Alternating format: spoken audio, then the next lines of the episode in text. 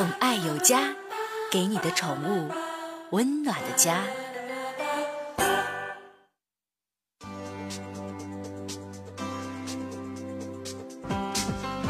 宠爱有家，给您的宠物一个温暖的家。我是您的好朋友小克。不少老年朋友喜欢养宠物解闷儿啊，把宠物视作家人。但是这样一来啊，有一个很现实的问题就拦在面前了。如果说有一天需要入住养老院，那就不得不跟宠物分开了，受到的打击就可想而知了。最近呢，日本有一家养老机构推出了新政策，在旗下的二十二家养老院当中。有十八家是允许老年人带着宠物一同入住的。当前呢，总共有二十五名的老人和自己的猫猫或者狗狗生活在那儿。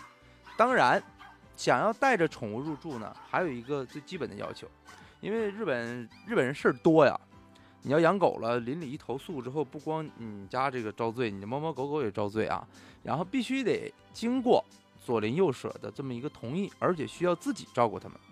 七十六岁的老人啊，名字叫北尾加代子，就带着自己的猫红，这个猫的名字叫红啊，住在这个位于岐玉县的一家养老院。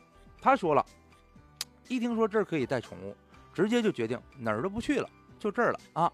有了红在身边，我跟其他老人以及工作人员找话题聊天就容易的多了。真是现在这这个这养老院也越来越人文了啊。